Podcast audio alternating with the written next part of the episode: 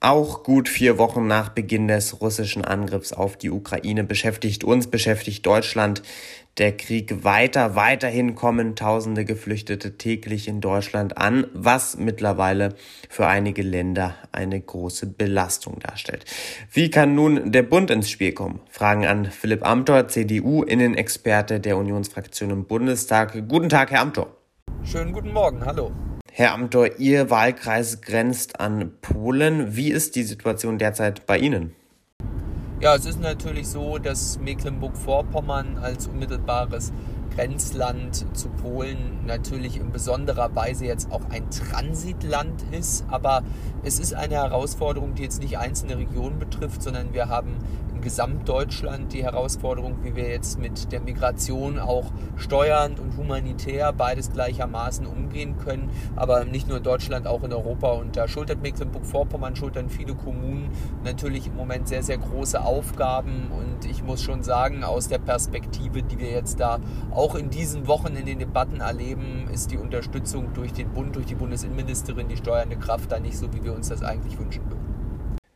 Und darauf werden wir gleich noch zu sprechen kommen. Bleiben wir aber jetzt noch mal kurz dabei, was Sie gerade gesagt haben. Nämlich Sie haben gesagt, diese Aufgabe ist für alle Bundesländer, für ganz Deutschland und sowieso für die gesamte Europäische Union. Nun ist es ja so, die vergangenen 16 Jahre hat die Union regiert. Ist Deutschland gut genug vorbereitet für so eine Situation, wie wir sie derzeit haben?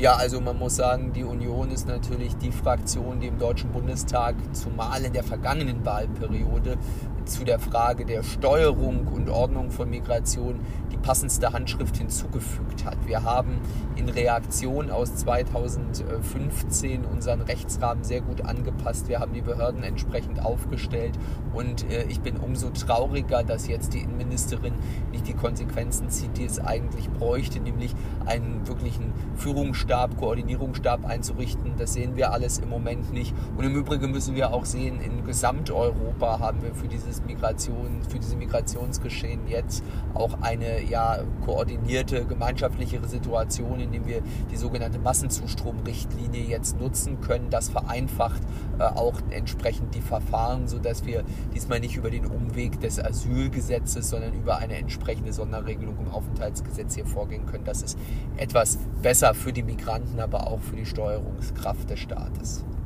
Herr Amter, Sie haben jetzt schon zweimal die Bundesinnenministerin Faeser ähm, kritisiert. Was fordern Sie denn genau von der Bundesinnenministerin? Was fordern Sie vom Bund?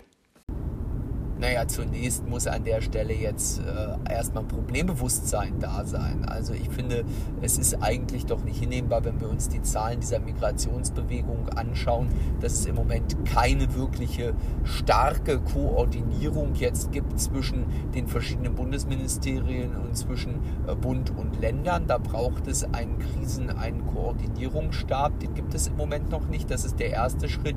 Und äh, wir müssen dann natürlich auch sehen, gemeinschaftlich mit den Ländern, Ländern, dass jetzt nicht die Kommunen am Ende die alleinigen Kostenträger und alleinigen Aufgabenträger für diese Aufgabe sind. Ich meine, wir haben eine Situation, wo unsere Landräte im Moment mit vielen, vielen Beschwernissen, die dort aufgesattelt wurden. Ich denke an die äh, Umsetzung der sektoralen Impfpflicht, das ganze Corona-Management, Behörden am Limit. Äh, wenn ich mir das alles anschaue, dann äh, fehlt mir da die Fantasie, dass man jetzt äh, auf die Idee kommen kann, die Landräte da allein im Regen stehen zu lassen. Da braucht es Unterstützung auch für die Kommunen, ganz klar. Hm, Sie haben jetzt gerade die Europäische Union angesprochen und darauf möchte ich zum Ende unseres Gesprächs noch zu sprechen kommen. In Deutschland werden alle Geflüchteten aus der Ukraine nach dem sogenannten Königsteiner Schlüssel verteilt. Auf der europäischen Ebene gibt es sehr viel Bereitschaft, Geflüchtete aufzunehmen. Alle 27 Staaten haben diese Bereitschaft bekundet. Einen solchen Mechanismus wie den Königsteiner Schlüssel, den gibt es noch nicht. Ist das jetzt nötig, dass auch auf der europäischen Ebene ähm, ein Mechanismus geschaffen wird? Also wissen Sie, ich bin bei dieser ganzen Frage von Verteilschlüsseln und Migrationsverteilung immer schon skeptisch gewesen. Am Ende müssen wir sehen, in, in Räumen, äh, die in gewisser Weise natürlich auch äh, ja, von Bewegungsreisefreiheit leben, müssten sie solche knallharten Verteilschlüssel auch umsetzen, äh, dann durch Wohnsitzauflagen und anderes mehr. Und äh, ich glaube, das ist eher die Ultima Ratio. Äh, wir müssen schon sehen, dass es funktionierende Lösungen gibt. Es muss faire Kostentragungsregelungen, es muss eine faire Lastenteilungsregelung geben. Aber ich sehe jetzt jedenfalls nicht, dass man hier eins zu eins in der Europäischen Union oder auch in der Bundesrepublik Deutschland jetzt sozusagen durchnummeriert Migranten regional verteilt. Das ist eine eher lebensfremde Erwägung. Am Ende muss es ein Fair Share geben, das ist klar. Äh, aber am Ende, glaube ich, müssen wir jetzt auch sehen, gerade in der aktuellen Situation, äh, wie wir da zu vernünftigen Lösungen kommen. Da gibt es Unwuchten, aber es geht jetzt auch nicht darum, dass wir in der jetzigen Situation die Migranten irgendwie schachbrettartig verteilen. Das hielt ich nicht für richtig. Herr Amter, zum Schluss, als 2015 und 16 viele Geflüchtete nach Deutschland kamen, zeigten sich gerade die Unionsparteien kritisch gegenüber der Aufnahme von Geflüchteten. Nun können die reinen Zahlen sogar übertroffen werden. Ähm, warum zeigt sich die Union jetzt plötzlich so offen gegenüber den Geflüchteten aus der Ukraine? Nein, also diesen Widerspruch, den gibt es überhaupt nicht und auch die Interpretation ist natürlich falsch zu sagen, dass wir gegenüber der Aufnahme reserviert gewesen wären. Was wir beklagt haben damals und was wir auch heute beklagen, ist fehlende Steuerungsfähigkeit. Denn darum geht es auch. Wir müssen wissen, wer in unser Land kommt.